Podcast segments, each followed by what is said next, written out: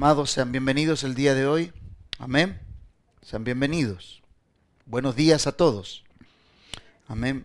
Que la gracia del Padre pueda no tan solamente otorgarles luz en esta mañana, sino que también les permita tener esa concentración en lo que vamos en esta hora a aplicar a nuestra vida con respecto a su palabra. Recuerde que cada día comenzamos, cada semana y cada domingo estamos trabajando, avanzando hacia la plenitud. Ya hemos edificado el carácter del Hijo durante estos últimos dos años y ahora estamos avanzando hacia la plenitud en el carácter que hemos formado del Hijo que hay en nosotros. Teniendo como, como texto central Efesios capítulo 4, verso 13, que dice, hasta que todos lleguemos a la unidad de la fe y del conocimiento del Hijo de Dios, a un varón perfecto, a la medida de la estatura de la plenitud de Cristo. Cada semana tomamos este texto como el texto central de lo que deseamos edificar. Estamos edificando y estamos eh, llevando a la iglesia a la unidad de la fe y al conocimiento del Hijo de Dios para que éste llegue a la expresión de un varón perfecto, a una medida y a una estatura que manifieste plenitud.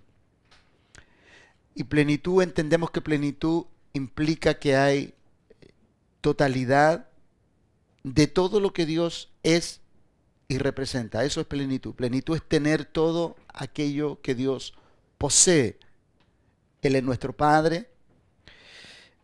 Él es nuestro Padre. Él es él es el que nos ha dado a conocer como los hijos que somos hoy, el día, hoy en día. Por lo tanto, lo que veremos el día de hoy tiene que ver mucho con lo que hemos ido compartiendo estas últimas tres semanas. Estas últimas tres semanas hemos tenido eh, el texto central de la enseñanza, lo hemos tenido en Efesios capítulo 4, hablando acerca del nuevo hombre creado según Dios en justicia y santidad de la verdad. Hoy día vamos a Hoy día vamos a tener la enseñanza en Juan capítulo 8, verso 31-34.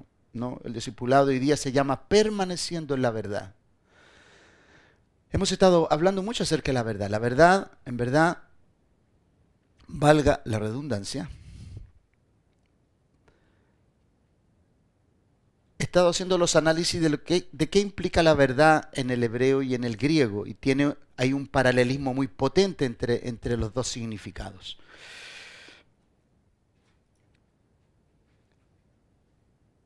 Y en verdad que hoy, hoy en día, pareciera ser que la verdad depende con el lente que cada persona lo vea y dependiendo del lente con el que cada persona lo vea es como lo interpreta. Pero nosotros entendemos que hay solo una verdad y la, verdad se llama Jesucristo. Y la verdad de Dios, para ser expresada, manifestada, enseñada, impartida, tiene que tener dos ingredientes. ¿no? La verdad, según la nueva criatura, según Dios, tiene que tener dos ingredientes que son vitales, que es la justicia y la santidad. Si una verdad no tiene justicia y santidad, usted debe cuestionar esa enseñanza debe hacerlo porque la verdad por sí misma expresa justicia. No hay verdad sin justicia, no hay verdad sin santidad. Por lo tanto, cuando usted ve la persona de Cristo, cuando usted y yo vemos la persona de Cristo en medio de la palabra, cómo Él se va expresando a través de la palabra en cada, en cada hecho, en cada circunstancia de la vida, cuando la verdad de Cristo está expresándose en los diferentes ambientes donde Él logra desenvolverse, donde se le asignó su, su, desenvolver, siempre la verdad trajo justicia y trajo santidad. La verdad siempre trajo esos dos ingredientes, por lo tanto, usted como un, usted como un agente del cielo, usted como una, como una representación del Padre, cada vez que usted tenga que exponer la verdad, usted tiene que analizar si esa verdad que usted está estableciendo tiene justicia y tiene santidad.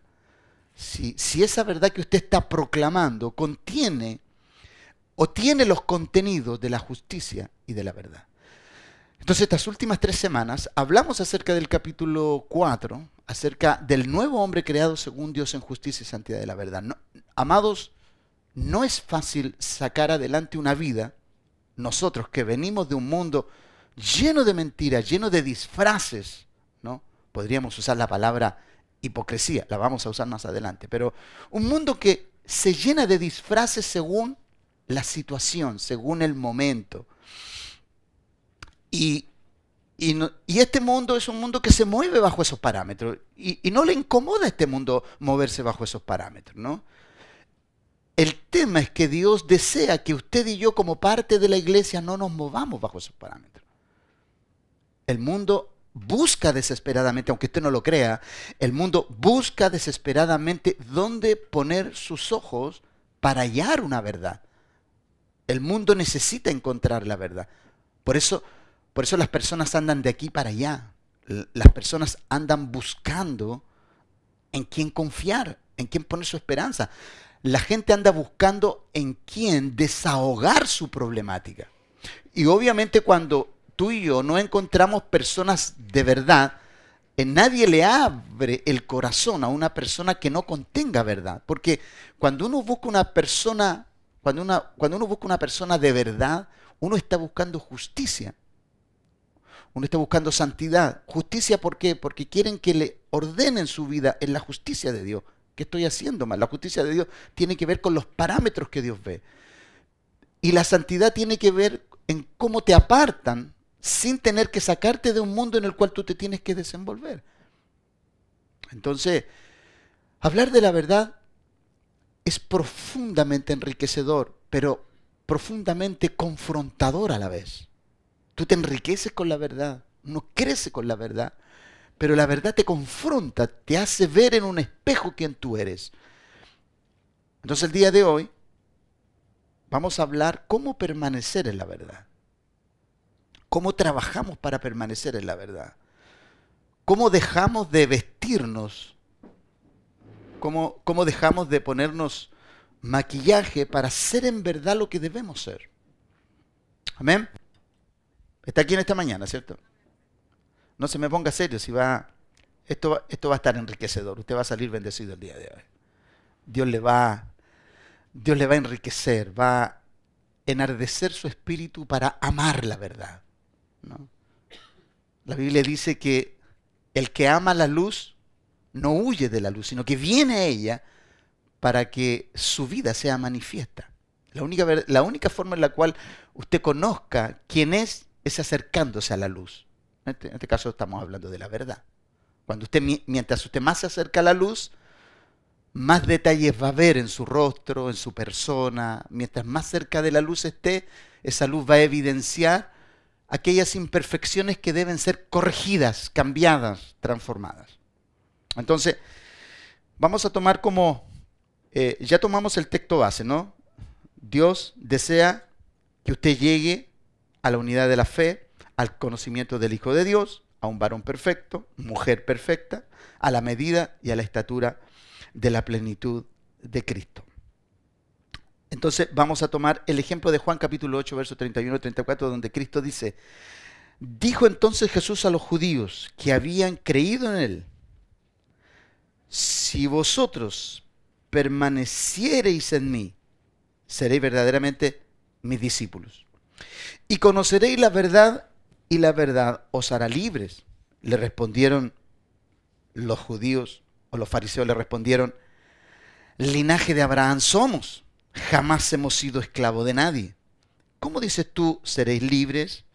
Jesús le respondió, de cierto, de cierto os digo que todo aquel que hace pecado, esclavo es del pecado.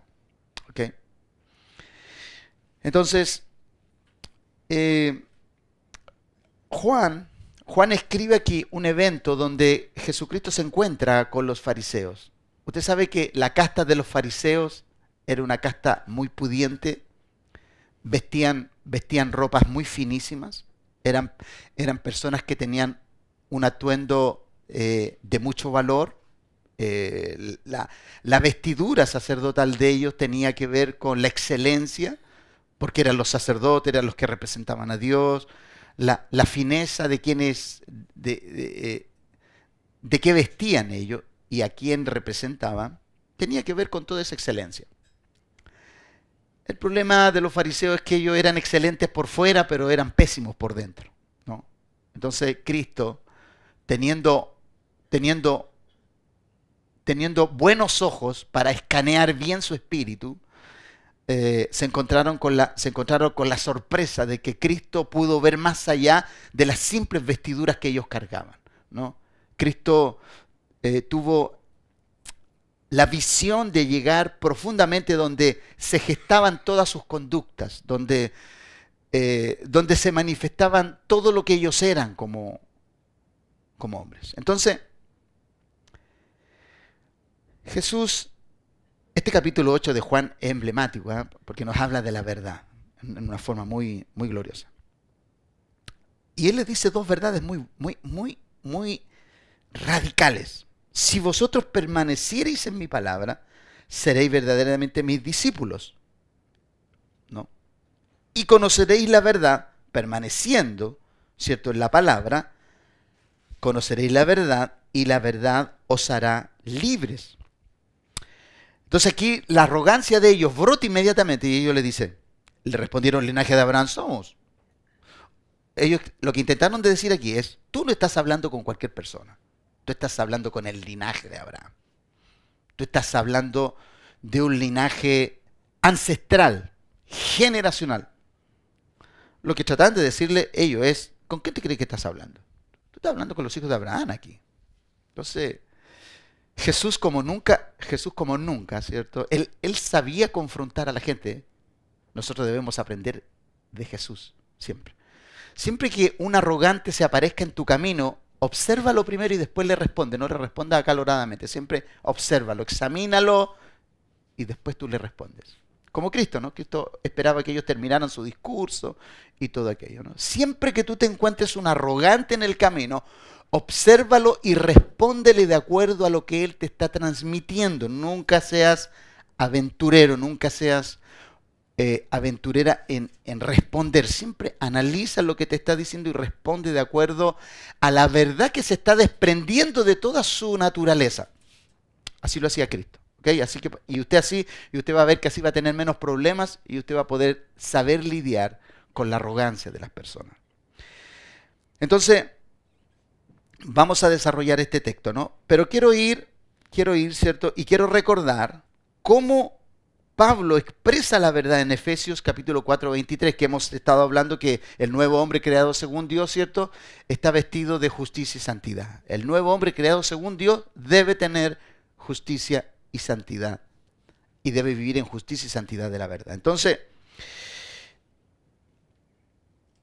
la verdad como la expresa Pablo entonces, es una atmósfera que genera justicia y santidad. Esa es la verdad. La verdad genera justicia y santidad. Ejercer la verdad en cualquiera de los ámbitos de la vida nos dará como resultado una atmósfera de privilegios y de credibilidad. Escuche lo que estoy diciéndole con esto.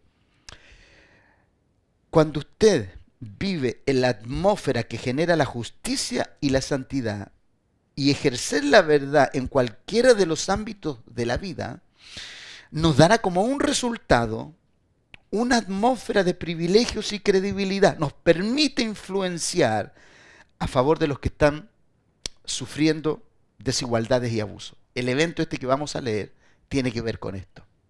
Cuando usted es una persona que vive en la justicia y santidad de la verdad, los privilegios y la credibilidad van a ser aumentados. Las responsabilidades que le vienen a usted por causa de vivir en la verdad se le van a aumentar porque la verdad genera responsabilidad.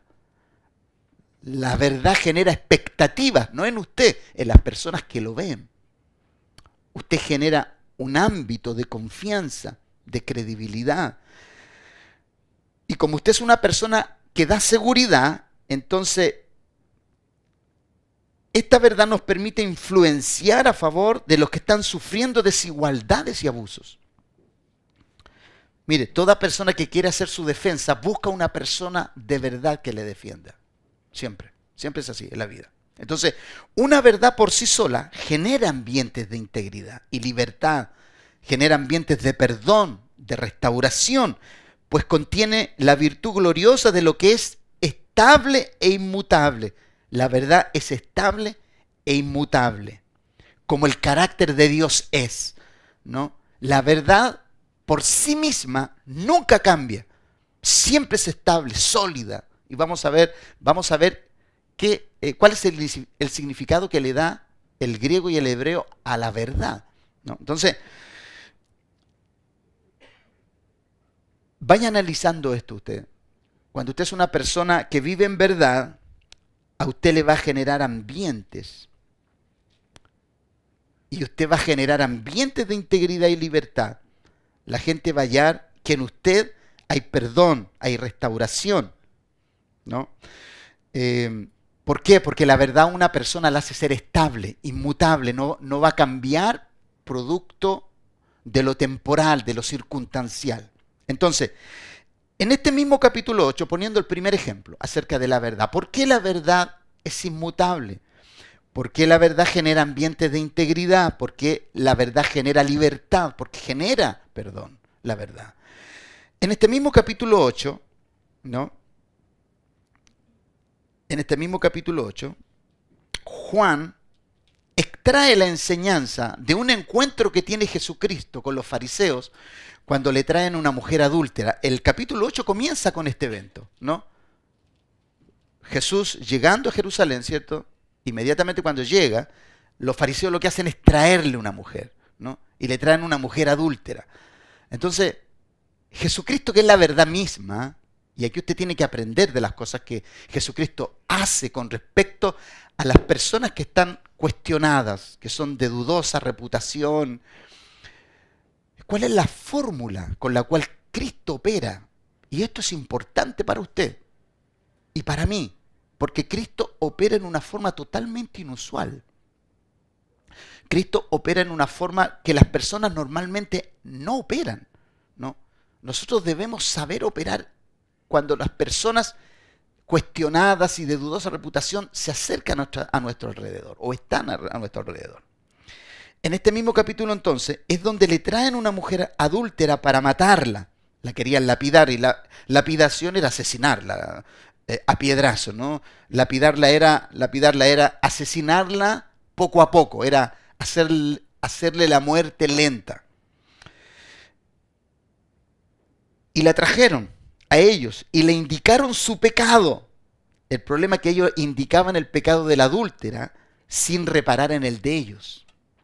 Normalmente una persona que no vive en verdad, una persona que no es de verdad, siempre se encargará, amado, una persona que no vive en verdad, siempre se encarga de sacar las verdades de otro a luz.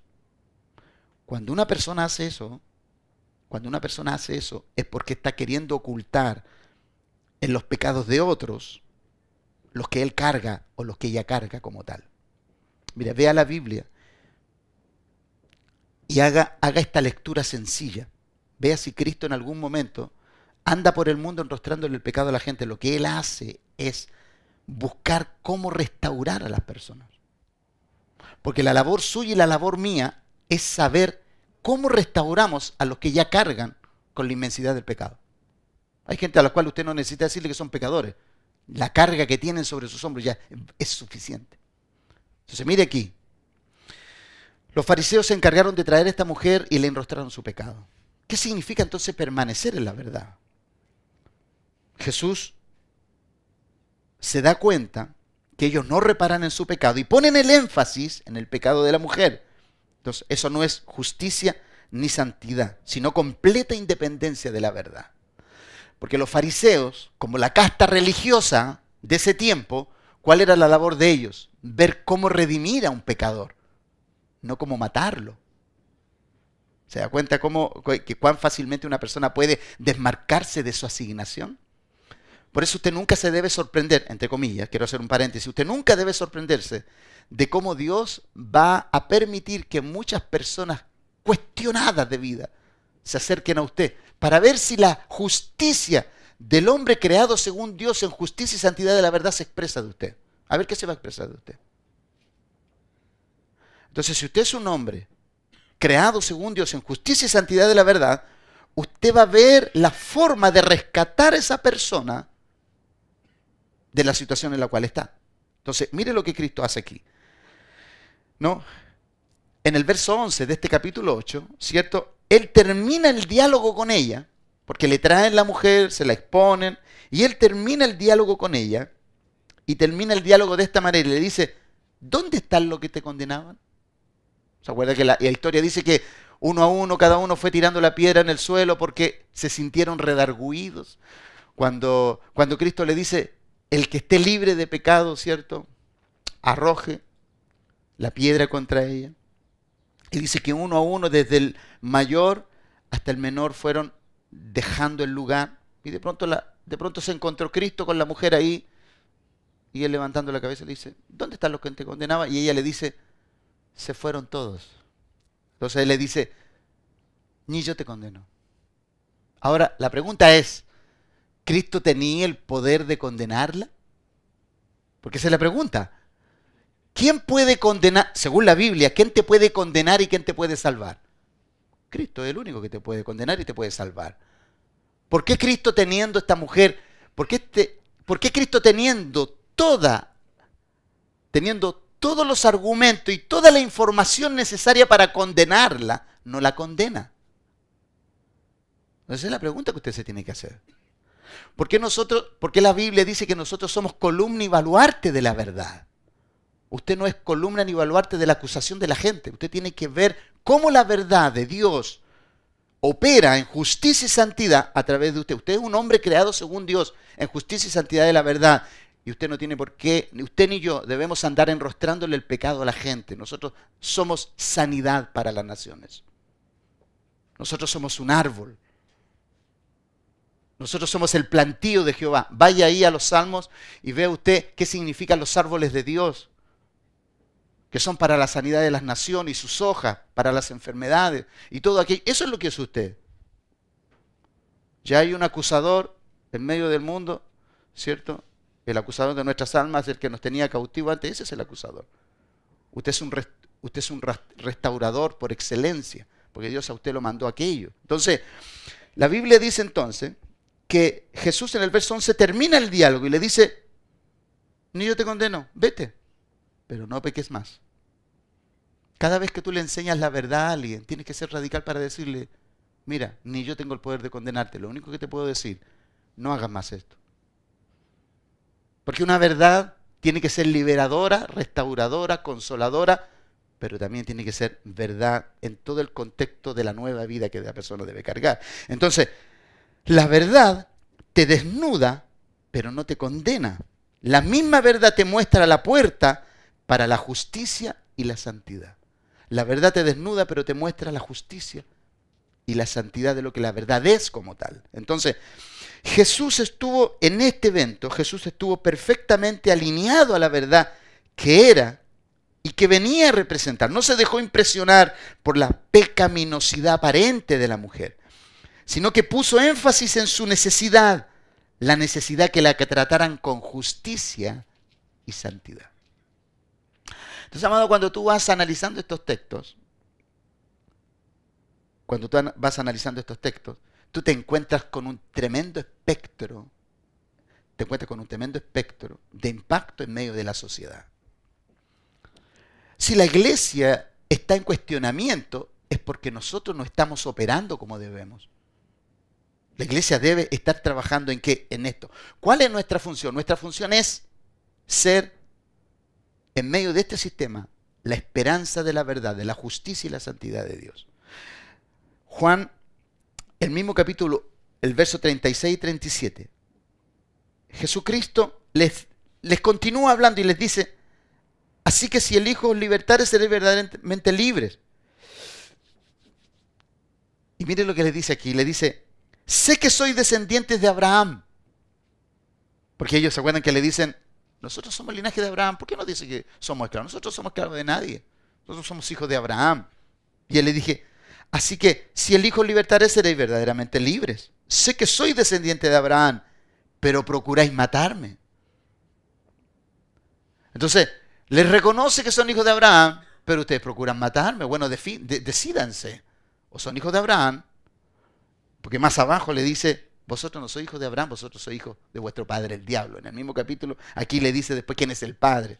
Porque pareciera ser que Cristo está haciendo como, le está haciendo la lectura y le está, le está llevando la conversación como ellos quieren. Pero procuráis matarme, porque mi palabra no haya cabida en nosotros. Entonces, ¿cuándo, ¿cuándo es que la verdad evidencia a una persona? Cuando una verdad no tiene cabida en una persona, esa persona va a manifestarse. ¿Quién es? Una persona va a manifestar su vida cuando la palabra de Cristo no tenga cabida en ella. Usted va a conocer esa persona. Entonces, ¿cómo usted conoce, cómo usted conoce una persona? Cuando usted le está enseñando la verdad y esa persona le dice a usted, Mm, bueno, lo, que tú me enseñas está bien, pero habría que revisarlo, habría que analizar. Cuando una persona comienza a irse por ese camino, es porque está resistiendo la verdad. Por eso Jesucristo le dice, yo sé que ustedes son hijos de Abraham, pero ustedes procuran matarme. Entonces, los fariseos, de acuerdo a este texto, los fariseos vivían una, una religión que no les permitía ser libres simular para ellos se había convertido en su modo de vida. Aquí manifestaron un verdadero espíritu asesino sin siquiera medir ni evaluar las conductas que estaban expresando en medio de la comunidad presente. ¿no? La Biblia, la Biblia, la palabra de Dios o la ley o la escritura nunca promulgó la muerte, si usted, lee los cinco libros, los, libros, los primeros cinco libros de Moisés, los que él escribió, el Pentateuco, cuando usted ve la ley, los mandatos, los estatutos, siempre la misericordia está por sobre el juicio. Siempre. Entonces, el hombre creado según Dios, siempre, el hombre creado según Dios, siempre está por sobre lo que es el juicio. Porque la Biblia dice que la misericordia triunfa sobre el juicio. La ley es juicio pero la misericordia triunfa sobre el juicio. Por eso Cristo, cuando Él vino, Él dijo, escrito está, ¿cierto? Que en el pasado se dijo, ¿cierto? Eh, aborreced a los que aborrecen, amad a los que os aman, pero después dijo, aún a los que te aborrecen y a tus enemigos, aún eso tienes que amarlo. En este nuevo pacto, yo digo esto. Oíste que fue dicho esto, pero ahora yo digo esto, amad aún a vuestros enemigos. Entonces uno, ¿cómo puede amar? ¿Cómo puede amar al que te aborrece? La única forma de mostrar a Cristo en esta estación presente es amando al que te aborrece. Y amarlo no significa que tú tengas que andar con él para todos lados. Amarlo significa perdonarlo porque él no sabe lo que hace. No te está diciendo que tú lo invites a la casa, a comer y todo. No te está diciendo eso. Ámalo, entiéndelo y compréndelo. Él no conoce la verdad. Por eso Cristo en la cruz fue tan determinante con la verdad. Entonces, los fariseos vivían una religión que no les permitía ser libres. Entonces, para ellos la mentira y la hipocresía no eran un estorbo en su desarrollo religioso, hasta que no se encontraron con la verdad. Entonces, amado, escucha bien esto. La gente va a vivir, va a vivir desarrollándose tranquilamente ante la mentira y ante la impiedad hasta que no se encuentren con un hombre y una mujer de verdad. O sea, el día que un hombre de verdad y una mujer de verdad aparezcan en un ambiente como este, ya la maldad va a tener para ellos un estorbo para poder llevarlo a cabo. ¿No se ha dado cuenta usted que usted cuando está en ambiente, cuando usted está en ambiente hostiles y de pronto usted ve que todos van hacia un lugar porque todos aman la mentira, todos aman la truanería, todos aman el pillaje y de pronto aparece una persona y dice, no, esto no está bien. Entonces tú te transformas en una piedra en el zapato para esas personas. O sea, cuando tú comienzas a andar en dirección opuesta hacia donde todos van, entonces tú dices, a ver, el, sistema te podría decir, oye, todos vamos para allá, sí, pero ese es el camino equivocado. O sea, ¿cómo tú eres un hombre de verdad, una mujer de verdad, en medio de un sistema que va en dirección opuesta a Dios? Ahí es donde Dios requiere hombres y mujeres de verdad. Ahora vas a tener que pagar un precio. Claro, claro que sí. Y el precio que vamos a pagar es, un precio altísimo. Entonces, todo aquel que vive en la naturaleza de la verdad, que es justicia y santidad, provocará molestia y malestar a algunos, pero seguridad y bienestar a otros. Porque dime tú, porque dime tú, donde la impiedad gobierna, ¿en qué ha de confiar el justo? Donde, donde la maldad está establecida, ¿en qué va a poner, dónde va a poner sus ojos el que quiere vivir en verdad en ese lugar?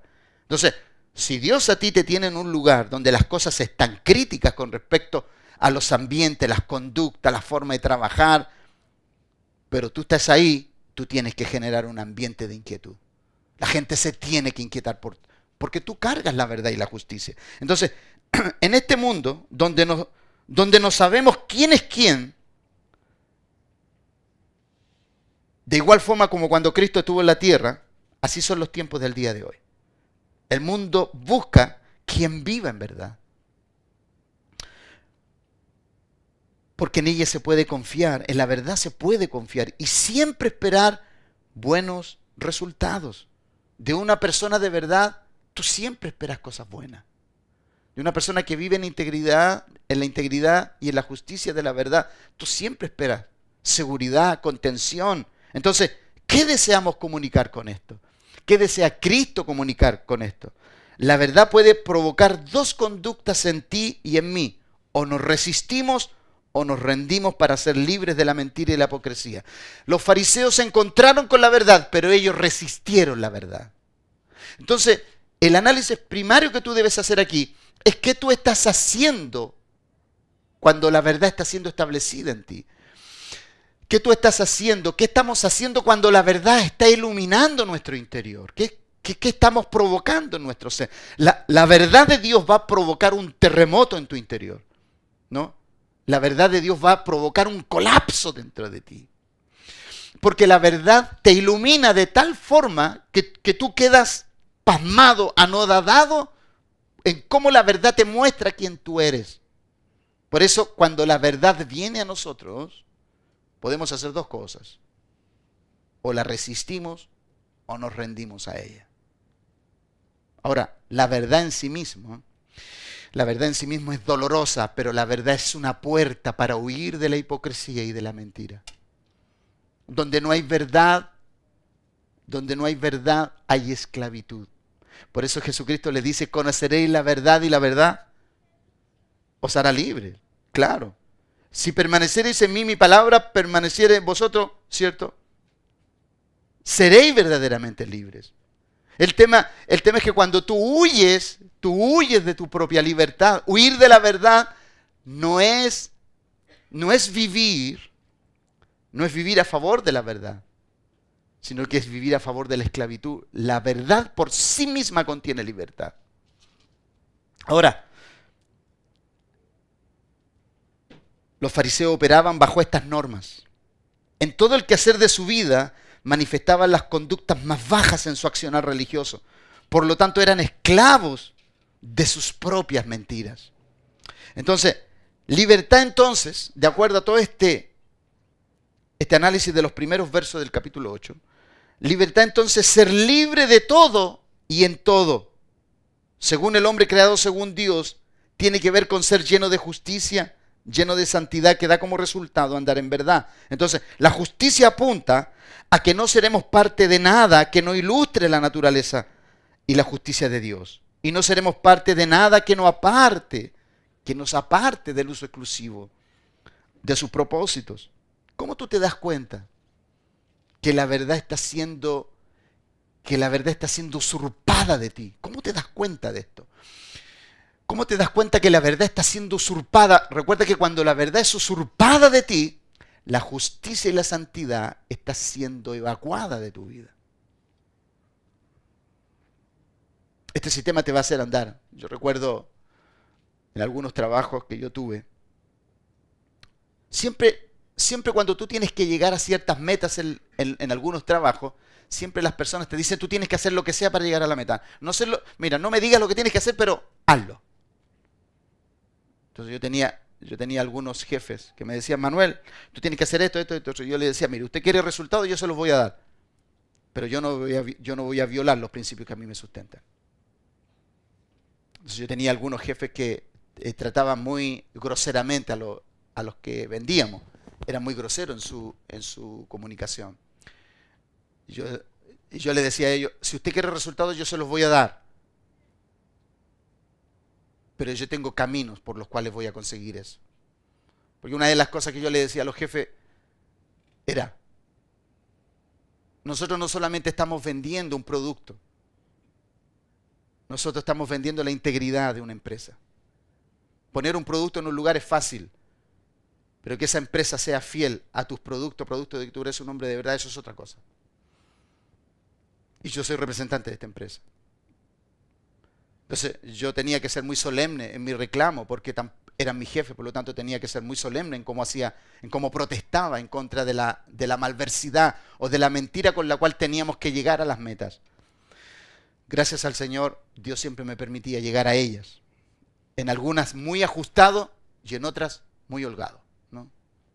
En, algunas, en algunos meses con mucha presión, sobre todo en los meses de invierno, mucha presión. ¿Quién pinta en invierno, hermano? Nadie pinta en invierno, así que imagínese usted la presión que teníamos en invierno cuando llovía. Por eso, nunca, por eso desde que yo entré a vender pintura no me gustaba que lloviera, porque si llovía se me caían las ventas. Bueno, eso es solamente un, alcance para que usted sepa por qué luchaba con la, con la lluvia en aquel tiempo. Ahora me gusta la lluvia. Entonces, libertad, entonces ser libre de todo y en todo. Ser libre de todo quiere decir que tú eres libre de todo lo que te gobierna y en todo lo que te quiere gobernar. Entonces, la justicia entonces apunta a que no seremos parte de nada que nos ilustre la naturaleza y la justicia de Dios. Y no seremos parte de nada que nos aparte del uso exclusivo de sus propósitos. Entonces andar en verdad implica no ser parte de nada que ponga en cuestionamiento mi andar, mi operar, mi funcionamiento, mi desenvolver, mi aplicación en el propósito de Dios. Porque cuando esto sucede, cuando la verdad es cuestionada, la obra de Dios es cuestionada y es despreciada. Por eso Jesucristo le decía a los fariseos, la palabra de Dios es blasfemada por causa de vosotros, por causa de vuestra conducta, por causa de vuestro doble estándar, por causa de que ustedes dicen una cosa pero hacen otra. Por eso la obra de Dios es cuestionada. Entonces, el cuestionamiento a la palabra de Dios no es en sí por la palabra misma, sino que es por el ejercicio y la praxis que nosotros tenemos en nuestro diario vivir. Por eso la verdad tiene que ser parte de nuestra naturaleza. Si la verdad es parte de tu naturaleza, ¿ah? La justicia, tú no, vas a tú no vas a tener que analizar si algo es justo o no. La naturaleza de la verdad en ti te lleva a ser justo. ¿Por qué? Porque te gobierna. Y cuando algo quiere apartarte de la verdad, tú sabes que estás apartado para una verdad, por lo tanto nadie puede sacarte del lugar donde Dios te puso como la verdad. Entonces, el ingrediente de la verdad que es justicia y santidad tiene que ser protegido en ti. Porque si tú proteges la justicia y la santidad de la verdad, el mensaje de Dios es protegido en ti y tú eres una persona que está expresando con certidumbre todas las cosas. Entonces, ¿qué es verdad según la definición bíblica? ¿No? Estamos analizando aquí, recuerde que esto es una escuela, el discipulado que tenemos todas las mañanas el día domingo. ¿Qué es entonces? ¿Qué dice la palabra de Dios que es verdad? La definición bíblica para verdad, en griego se usa la palabra aleteia con H entre la T y la E, aleteia. Y significa, aleteia significa la realidad que se encuentra en la base de la apariencia. Segundo, la esencia manifiesta y veraz de algo. O sea, la verdad, entonces, es la realidad que se encuentra en la base de la apariencia. Yo te veo a ti y así como te veo, eres en tu interior. Por eso habla de la apariencia. ¿no? La verdad es aquello que tú ves y dentro de la persona es tal cual tú lo ves por fuera. Así es. Es enteramente, es enteramente como tú lo ves delante de tus ojos. Entonces, significa entonces la realidad que se encuentra en la base de la apariencia, la esencia manifiesta, verás de algo. Entonces, los griegos lo definen entonces como no ocultación. Mire, mire cómo lo definen ellos. No ocultación o lo visto como realmente es. El Nuevo Testamento enfatiza lo que tiene certidumbre. Lo que tiene certidumbre, o sea, lo que tiene certeza, lo que tiene fuerza, o aquello en que se puede confiar. Eso es la verdad. Entonces, dime, dime tú que cuando, una persona a ti puede sacarte, puede escanear tu vida y ve que tú eres una persona con certeza, con certidumbre, aquello en lo cual se puede confiar, eso se hace fuerte. Una persona verdadera es una persona fuerte. La verdad es fuerte en sí misma. La verdad es potente. La, la verdad tiene tanta fuerza que desmantela, y escuche bien esto, la verdad es tan potente, tan grande que puede derribar lo más sólido que se haya construido en base a la mentira. La verdad puede echar por tierra todo eso. Así de potente es la verdad. O sea, la verdad tiene el poder de destruir la mentira más grande que se haya generado, aún a través de los años. La verdad puede salir como un susurro y destruye todo lo que se construyó en base a la mentira. Así es la verdad de potente. Por eso la verdad significa fuerza la fuerza de la verdad. Por eso, amado, una persona que vive en verdad es fuerte, es potente, es influenciadora, es una persona que da seguridad. Por eso cuando Cristo se encuentra con la mujer adúltera, no tan solamente fue la verdad para ella, fue su puerta. ¿Se acuerdan cuando hemos estado hablando acerca de las puertas? Un hombre y una mujer se convierten en una puerta. Cuando una persona vive en verdad, se convierte en una puerta para alguien. ¿En una puerta para qué? Para que esa persona salga de su mentira y entre por la verdad que esa puerta significa. Así de potente es esto. Entonces el Nuevo Testamento enfatiza lo que tiene certidumbre. Aquello, aquello en lo que se puede confiar. Amado, Dime, tú que cuando tú necesitas hablar de tus cosas, tú buscas a alguien en la, cual puedas confiar. Porque una persona con verdad se transforma en una puerta para ti. ¿Por qué, por qué tú, crees que Cristo cuando conversa, cuando Cristo conversa con, con la mujer adúltera y le dice, ¿dónde está lo que te condenaba? ¿En qué se transformó Cristo para ella? En la puerta de su salvación. La puerta, la puerta hacia la justicia, no hacia el juicio. Amados, esto es potente. La verdad, eh, el hombre creado según Dios, justicia y santidad de la verdad, usted tiene que tomarlo en serio esto. Muchas oportunidades en la vida el pueblo de Dios se pierde por causa de no vivir en verdad. Una persona que no vive en verdad no es confiable. Por eso es importante que usted, usted trabaje esto en su vida. Por eso este discipulado ha sido tan importante para nosotros cómo vamos generando en usted que usted vaya creciendo a la medida y a la estatura de un valor perfecto, a la plenitud de aquel que todo lo llena en todo. Entonces, en hebreo, eh, aleteia es en griego, en hebreo es emet, tal como suena, emet con H final, emet, en hebreo es, verdad es emet. Mire qué significa, significa algo firme, estable, confiable, sólido, auténtico, verdadero, seguro. mire, mire lo que significa una persona de verdad. Mire, y, usted, y después vaya usted a la Biblia, vaya usted después a la Biblia y lea los hombres a los cuales Dios llamó y los llamó, los llamó bajo el parámetro de la verdad de quiénes er, ellos eran cuando Dios los llama, siempre los llama con este parámetro. Como tú eres un hombre de verdad o una mujer de verdad, ¿qué, ¿cuál es el pensamiento de Dios cuando Él ve un hombre de verdad? Ve un hombre firme, estable, confiable, sólido, auténtico, verdadero. Ahí usted va teniendo, ahí usted tiene la ilustración en su mente. ¿Por qué Dios busca un hombre de verdad? ¿Se acuerda que nosotros estamos trabajando en los matrimonios el texto, cada hombre busca su propia verdad, ¿no? No, no, cada hombre proclama su propia justicia. Hombre de verdad, ¿quién lo hallará? O sea, el predicador también está haciendo este análisis.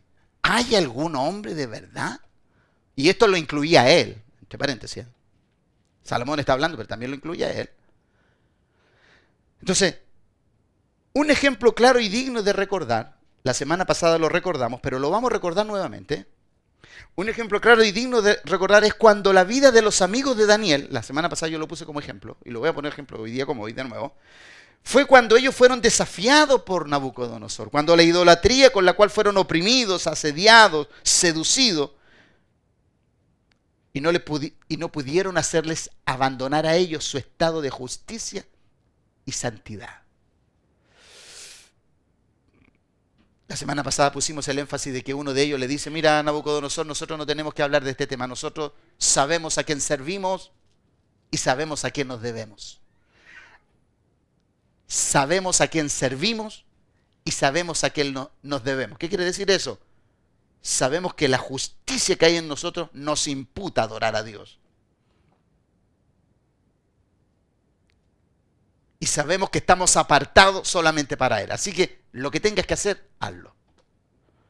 Entonces, un hombre de verdad, amado, un hombre de verdad, ¿qué es lo que hace cuando enfrenta una propuesta de esta naturaleza? Cuando tú, cuando tú enfrentas una propuesta como ellos, que tienes que abandonar tu estado de justicia y de santidad, ¿qué haces tú? ¿Qué hago yo? Cuando estoy siendo movido y seducido, porque me están poniendo entre la espalda y la pared y me dicen, mira, si no haces esto, tú vas a perder esto. Dalo, dalo por perdido. Sea, el día que a ti te pongan entre la espada y la pared y te digan, mira, mira, mira tal o cual, y te dicen, mira, si no haces esto, eh, te voy a tener que sacar, dime dónde me voy. Inmediatamente. O sea, ni, tú ni siquiera entres en diálogo porque esa persona ya te propuso algo. O sea, ni, ni siquiera tú tienes que pensar, eh, eh, no, no lo podemos ver de otra. No, ni siquiera. Una persona que te hace una propuesta indecorosa, injusta, apartada de razón con respecto a tu naturaleza esencial, que es apartado para Dios, cuando una persona te hace una propuesta de esa naturaleza, tú di inmediatamente, ¿dónde me tengo que ir? O sea, ni siquiera entrar en diálogo. Entrar en diálogo es querer atenuar algo y querer conservar los mismos privilegios. Ojo, por la verdad a ti te van a muchas veces a sacar de los privilegios que te puedan dar aquí en la tierra, pero es mejor perder los privilegios aquí y no perder tu posición allá. Recuerda que en esta tierra todo es temporal. Y yo, yo espero que tu conducción sea así. En esta tierra todo es temporal. A ti te pueden quitar, te pueden quitar salud, te pueden, te pueden quitar las invitaciones, todo aquello. Pero recuerda que lo que tú no puedes negociar es el estado de verdad en el cual Dios quiere verte manifestado en este mundo. Justicia y santidad de la verdad es algo en lo cual tú tienes que moverte. Ese es el ingrediente de la verdad. Entonces, ¿cuál fue el resultado? ¿Cuál fue el resultado para ellos? Lo vimos la semana pasada y lo ilustramos nuevamente. ¿Cuál fue el resultado para Ananías, Azarías y Misael? O Sadrach, Mesach y Abednego. ¿Cuál, ¿Cuál fue el resultado? Que el fuego de la prueba no los dañó. Amado, cuando tú optas por la verdad, el fuego de la prueba no te puede tocar. Tú no puedes ser consumido. A los que vivimos en verdad, la, injusticia no nos toca. Por eso Jesucristo dice, ¿no? Jesucristo dice que los que vivimos en Jesucristo, los que vivimos en el amor de Dios, los que vivimos en esta nueva criatura, el maligno no nos puede tocar. ¿Te puede oprimir? Sí, pero no te puede no tocar. Porque ellos fueron oprimidos, sí. ¿Caminaron hacia el horno? Sí. ¿Estuvieron dentro del horno? Sí. Pero no hubo daño. Así que, amado, todo lo que tenga que venir a tu vida por causa de la verdad, no temas. La justicia y la santidad de Dios te va a proteger. Porque es la naturaleza de la verdad. Entonces, mira lo que dice. Segunda de Corintios, capítulo 13, verso 8. Lo voy a leer, lo voy a leer en dos versiones para entenderlo bien, porque la versión Reina Valera es muy escueta. Segunda de Corintios, capítulo, capítulo 13, verso 8 dice, porque nada podemos contra la verdad, sino por la verdad. En, la versión, en una versión más amplificada dice, nosotros no podemos hacer nada que vaya en contra de la verdad. Solo podemos hacer lo que está a favor de ella. Por eso la injusticia no puede contra la verdad. Por eso nosotros los que tenemos esta naturaleza no podemos hacer nada que no sea que lo que esté a favor de la verdad. Nada podemos contra la verdad, ¿no? No puedes. Por eso, cuando, cuando tú te encuentras con una persona que es fácil abandonar su estado de integridad, tú dile, tú dile, mira, lo siento, si ese es tu modo de vida está bien, yo no me voy a meter en eso, pero a mí no me hagas participante de lo tuyo. Si tú quieres, yo te hago participante de lo mío, pero yo no voy a participar en eso. Amén. Entonces, nosotros no podemos hacer nada. En Gálatas capítulo 5, 7, mire lo que dice el apóstol Pablo, dice, Gálatas 5.7 dice, vosotros corríais bien. ¿Quién nos estorbó para no obedecer a la verdad? ¿Quién nos estorba para no obedecer a la verdad? Si la, verdad te entrega tantas garantías, ¿qué te estorba para poder caminar en la verdad de Dios? En el hombre creado según Dios. Entonces, aquí el fuego que naturalmente debía quemarles a ellos, no lo hizo por causa de estar parados en la verdad, operando en la verdad porque nada puede contra la verdad en nosotros. El análisis que debemos hacer entonces es qué es lo que nos está estorbando para obedecer a la verdad. ¿Qué es lo que te está estorbando? ¿Qué nos estorba? ¿Qué nos puede estorbar para no obedecer a la verdad? ¿Temor? ¿Qué nos puede? ¿Temor? ¿Nos puede estar estorbando? El apóstol usa esta palabra. ¿Quién nos estorbó? ¿Quién nos distrajo para no obedecer a la verdad? Temor, codicia, falta de, falta de fe, orfandad, reputación terrenal, algunos que no, quieren, que no quieren perder sus lugares. Eso es un estorbo en tu caminar de verdad. Ganancias ilícitas e ilegales, impaciencia, odio, venganza, amargura, resentimiento. Analicemos a la luz de lo que hoy somos. ¿Qué nos está estorbando para obedecer a la verdad? Yo puse varios tópicos ahí, ¿no? Temor. Hay algunas personas que no obedecen a la verdad por temor. Dicen, no, es que me puede pasar esto, esto, otro, voy a perder aquí, voy a perder esto. Cuidado. La justicia de Dios, en este caso la verdad de Dios, es un lugar muy seguro para ti.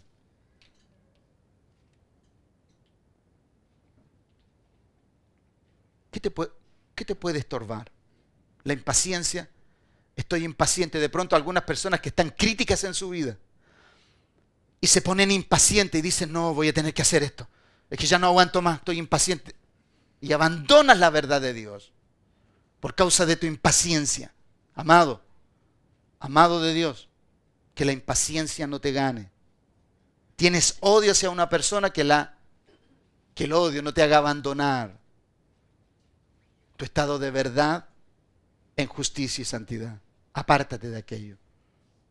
Que el odio no te haga caer en injusticias. Alguien te está usurpando algo que es tuyo, deja que la justicia y la santidad te devuelvan lo que te pertenece. ¿La injusticia te quiere quitar algo? La injusticia, la injusticia te quiere quitar algo, permanece en verdad. Entonces, cuando no obedeces a la verdad, dos cosas dejan de ser expresadas a través de ti y de mí. La justicia y la santidad. La Biblia dice, y mira bien aquí, observa bien esto. Mira dónde llevé, mira dónde llevé estos dos textos para tú, para tú ver cómo quedas expuesto. La Biblia dice en Deuteronomio 6:25, dice, y tendremos justicia cuando cuidemos de poner por obra todos los mandamientos que Dios, que Jehová nuestro Dios, como Él nos ha mandado y tendremos justicia cuando cuidemos de poner por obra todos estos mandamientos delante de Jehová nuestro Dios, como Él nos ha mandado. Entonces, cuando la justicia, cuando la justicia de la verdad a ti te cuida, cuando tú cumples esa verdad. Entonces, mire, entonces quien no se rige por la palabra de verdad no puede tener los beneficios y la garantía de la verdad. Si tú no andas en la palabra, no puedes apelar a sus beneficios. No puedes apelar a sus garantías. Pero estamos hablando, estamos hablando de justicia y de santidad. Hebreos 12:14 dice, seguid la paz con todos y la santidad sin la cual nadie verá al Señor. Pregunta, digo yo, abandonar Entonces, de acuerdo a esto, y voy a hacer una pregunta con, respecto a esto. Si Hebreos capítulo 12, verso 14 dice seguir la paz con todo y la santidad, porque aquí es donde está el énfasis, y la santidad, sin la cual nadie verá al Señor, abandonar nuestro estado de exclusividad para con Dios nos inhabilita para verle obrar a nuestro alrededor. Entonces no pretendamos que Dios nos muestre algo cuando Él no tiene nuestra atención y nuestra dedicación. Mire, amado, ¿cuántas veces usted quiere ver a Dios obrar y usted no lo ve? ¿Sabe por qué no lo ve? Porque nadie que no esté apartado para sus propósitos puede ver el obrar de Dios. Dios solamente le muestra su obrar a aquellos y aquellas que se han dedicado exclusivamente para poder ser representantes de lo que Él es. Por eso tomé estos dos textos. De pronto, en tu desarrollo diario tú no ves a Dios, pero no lo, no lo, no lo ves no porque Él no esté, no lo ves por lo, porque lo que tú estás haciendo no está de acuerdo a la exclusividad que Dios tiene de ti. ¿Cuáles están siendo tus prácticas? ¿Cuáles están siendo tus caminos? ¿Cuáles están siendo tus pensamientos? ¿De qué forma tú estás operando? O sea, tú no puedes ver a Dios si no estás en estos parámetros. Por eso la verdad tiene dos distintivos, justicia y santidad. O sea, si la verdad que hay en ti no tiene la exclusividad de Dios en tu vida, entonces hay algo que no está bien. Y no precisamente en Dios, en ti y en mí. Entonces, cuando no andamos en la verdad, no somos candidatos a nada. Todo lo que pueda ser puesto en nuestras manos está en peligro. ¿Por qué? Porque somos personas que andamos aquí, andamos allá, andamos en todo. Andamos donde nos conviene, no donde nuestra naturaleza y el resultado de nuestra procedencia nos dicta. Tu procedencia es de, un, es, de un Dios, es una procedencia de un Dios santo. Es la procedencia de un Dios justo. Por lo tanto, en ti y en mí, la justicia debe ser un distintivo. Estar apartado de todo lo que este mundo practica es el otro distintivo. Entonces, cuando no andamos en la verdad, no somos candidatos a nada. Todo lo que pueda ser puesto en nuestras manos está en peligro. No hay seguridad para nadie cuando no somos perseverantes en la verdad. Entonces, la verdad de Jesucristo tiene que ver con lo que ella representa en el nuevo hombre creado según Dios. Juan, capítulo 10, verso 40 y 42. Vamos ahí, por favor.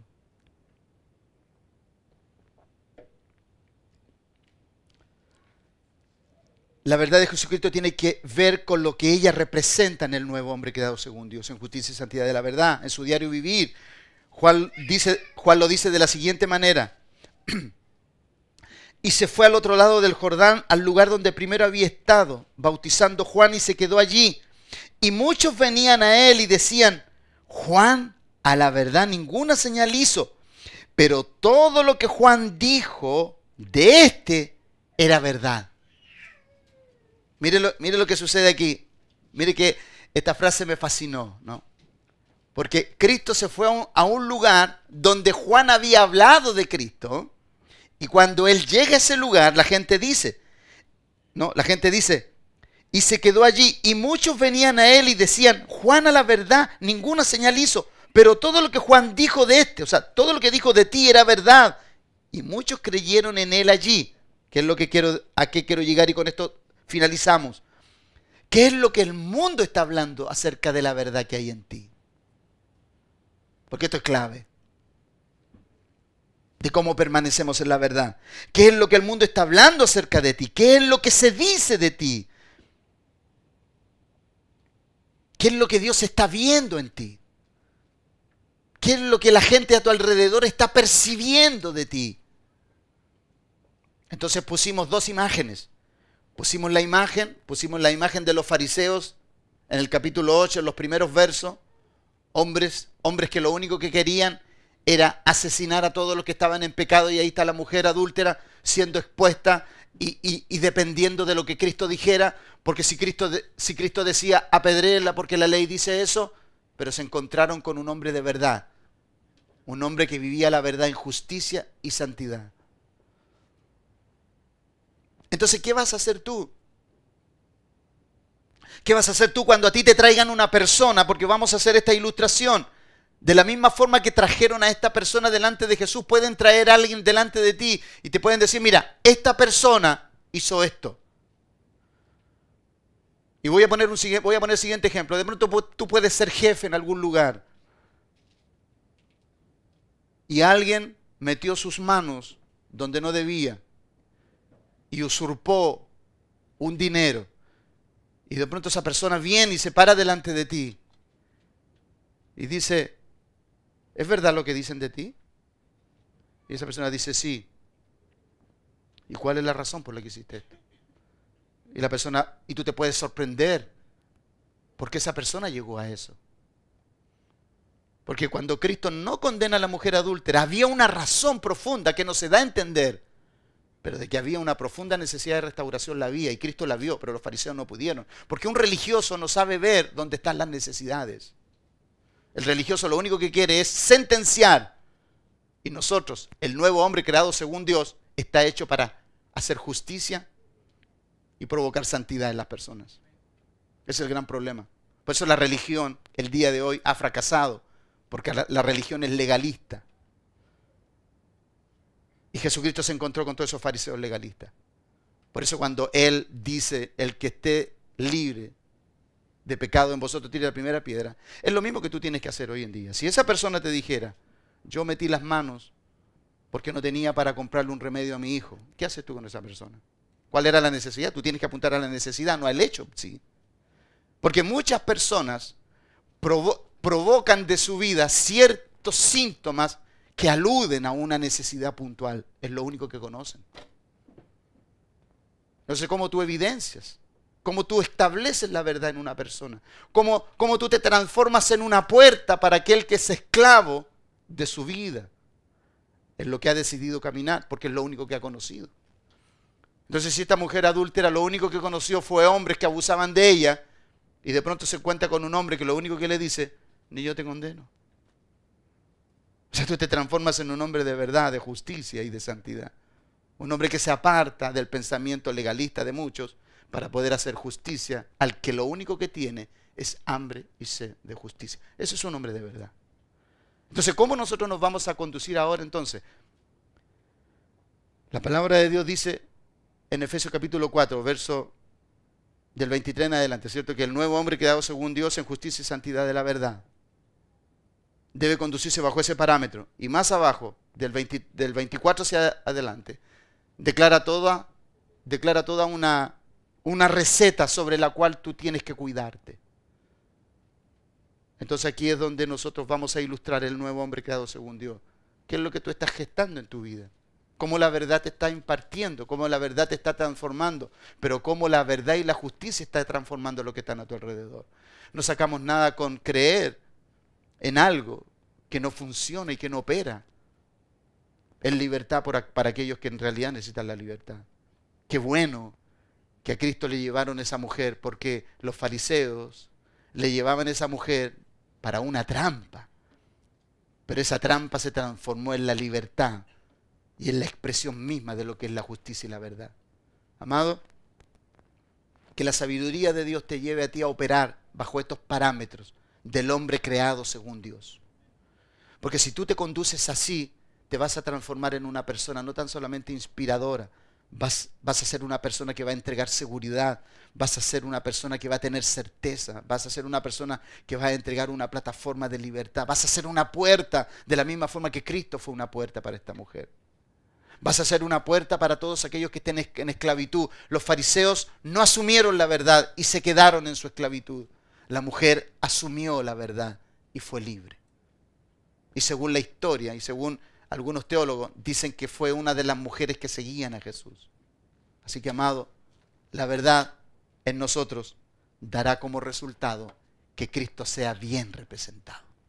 Amén. Que el Dios de paz nos guarde y nos bendiga en el día de hoy y que esta edificación nos permita ser fuerte nuestra vida en Dios. Padre.